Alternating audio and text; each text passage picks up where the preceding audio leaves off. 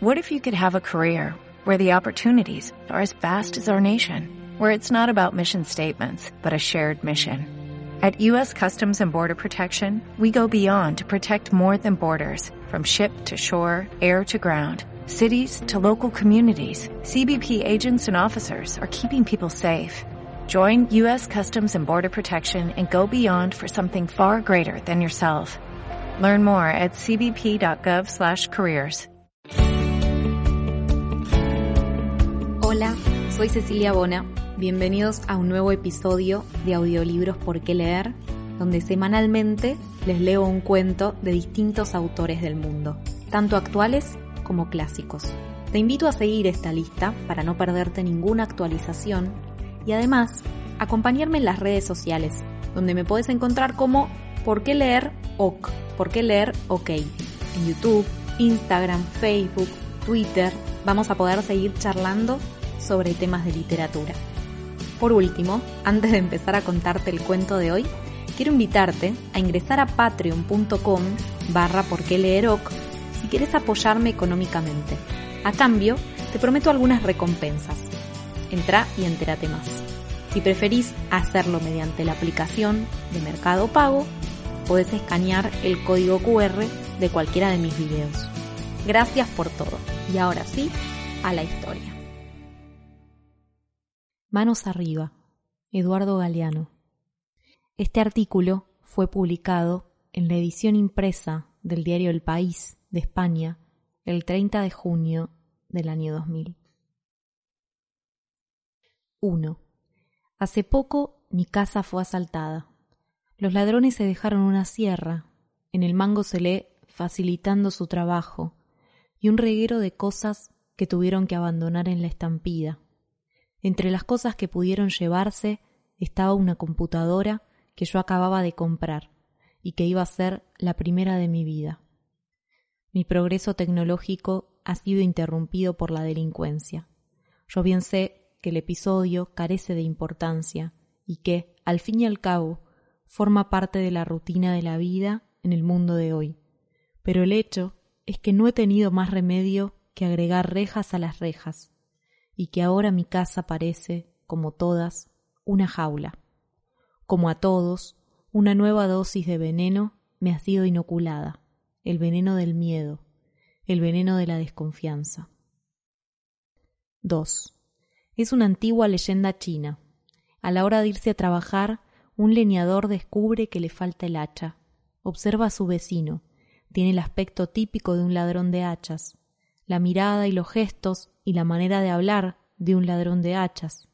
Pero el leñador encuentra su herramienta, que estaba caída por ahí. Y cuando vuelve a observar a su vecino, comprueba que no se parece para nada a un ladrón de hachas, ni en la mirada, ni en los gestos, ni en la manera de hablar. 3. El filósofo británico Samuel Johnson decía, a mediados del siglo XVIII, la seguridad de lo que dé da lo mejor.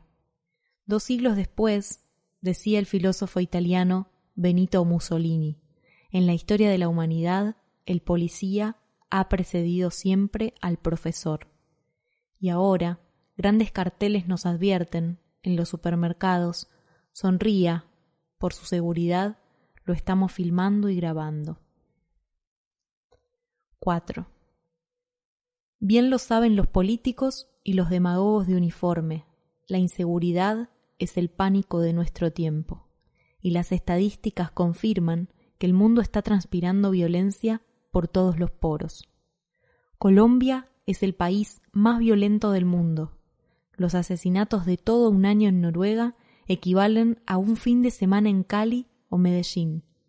Se supone que la violencia colombiana es obra del narcotráfico y de la guerra entre militares, paramilitares y guerrilleros. Pero la organización Justicia y Paz atribuye la mayoría de los crímenes, siete de cada diez, a la violencia estructural de la sociedad colombiana. Colombia es uno de los países más injustos del mundo, 80% de pobres, 7% de ricos, de cada 100 adultos, 22 están desempleados y 55 trabajan a la buena de Dios, en eso que los expertos llaman mercado informal.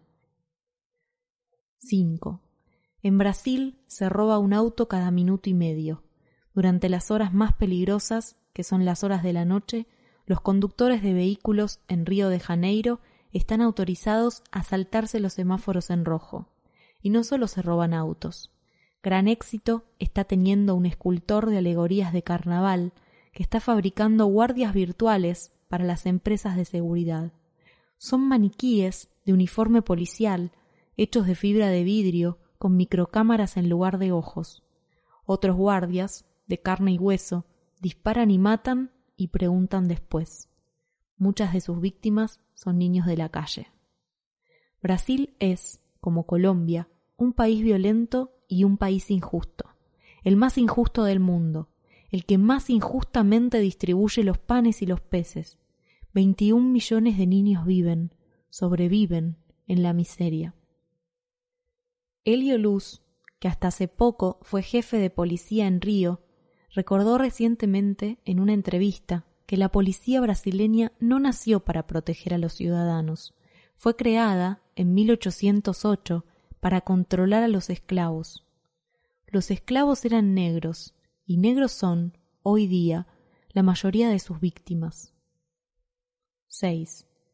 Los policías y los políticos latinoamericanos acuden en peregrinación a Nueva York. Allí aprenden la fórmula mágica contra la delincuencia. La tolerancia cero se aplica hacia abajo, como la represión cero se aplica hacia arriba. Esta criminalización de la pobreza castiga al delincuente antes de que viole la ley. Hasta los grafitis merecen castigo porque delatan una conducta protocriminal. La delincuencia ha disminuido en Nueva York y en todo el territorio estadounidense, pero no como resultado de la política de intolerancia.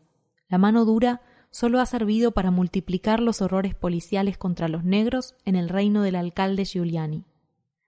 Como bien dice el juez argentino Luis Niño, la tasa de criminalidad ha caído en Estados Unidos en la misma medida en que ha subido la tasa de ocupación. Hay menos delito porque hay pleno empleo.